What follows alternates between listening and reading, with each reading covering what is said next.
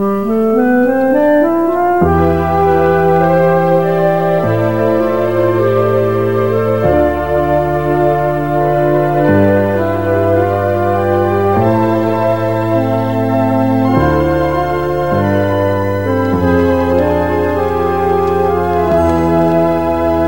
Grandpa.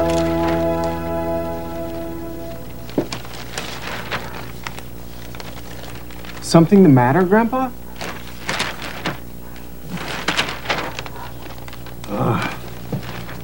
Editorial in this paper that has my friend Nat Baker real upset.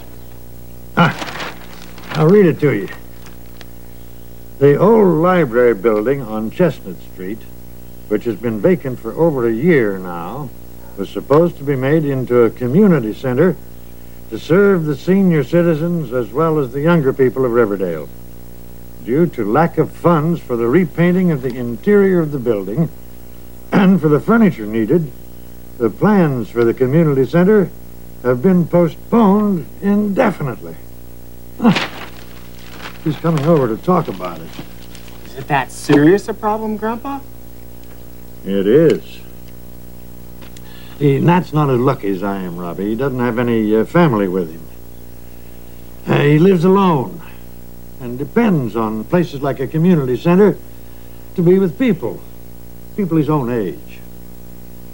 But there's the old community center on Elm Street. It's small.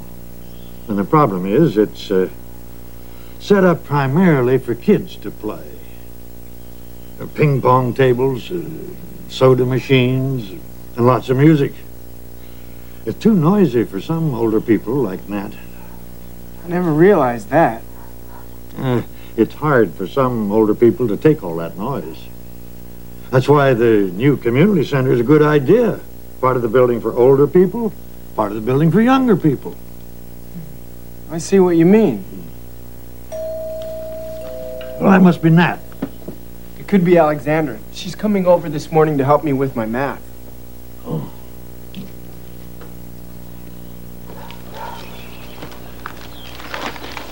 Hi, Robbie. Hi, Alexandra. Come on in. Do you want something cold to drink? I'd love some cola, please. Cola coming up. I really appreciate you coming over to help me with my math. My final exam is next Tuesday. You're so good in all your other subjects. I just can't understand why you have so many problems with math. Hi, Alexandra. Hi, Mr. Stewart. I thought that was Nat Baker who rang the front door bell. Now, Don't let me interrupt you. No problem, Grandpa. We're just having some cola before getting to the tough stuff math. He'll do anything to avoid getting down to math lessons, Mr. Stewart. I was the same way. Really, Grandpa? Really. I didn't like math. I wasn't good at it, and I didn't like studying it. But you had to be good at math. You graduated from engineering school.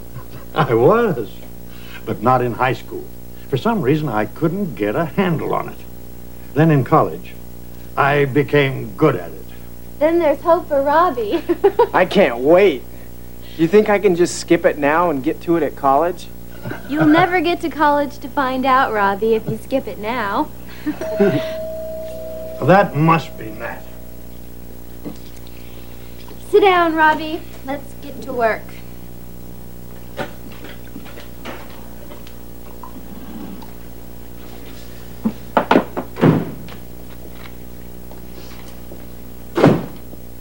I'd like you to meet my friend Nat Baker. This is Alexandra Pappas, and this is my grandson Robbie, whom I think you've met once or twice before. Nice to meet you, Mr. Baker. Hi, Mr. Baker. We met before. Where? In town. At the hardware store. I remember now. Right. Hi. Hello, Alexandra. But don't let us keep you from your math tutoring, Robbie. I know you want to get to it. Stay, stay. I told you, he'll use any excuse to avoid math. Did you read the story in the paper, Malcolm? I did. It's a serious matter for a lot of us. A serious matter. It is. Come on out to the patio. We'll talk about it out there. Thanks. Uh, nice to meet you again. What's the problem? Come Come on, you'll hear about it.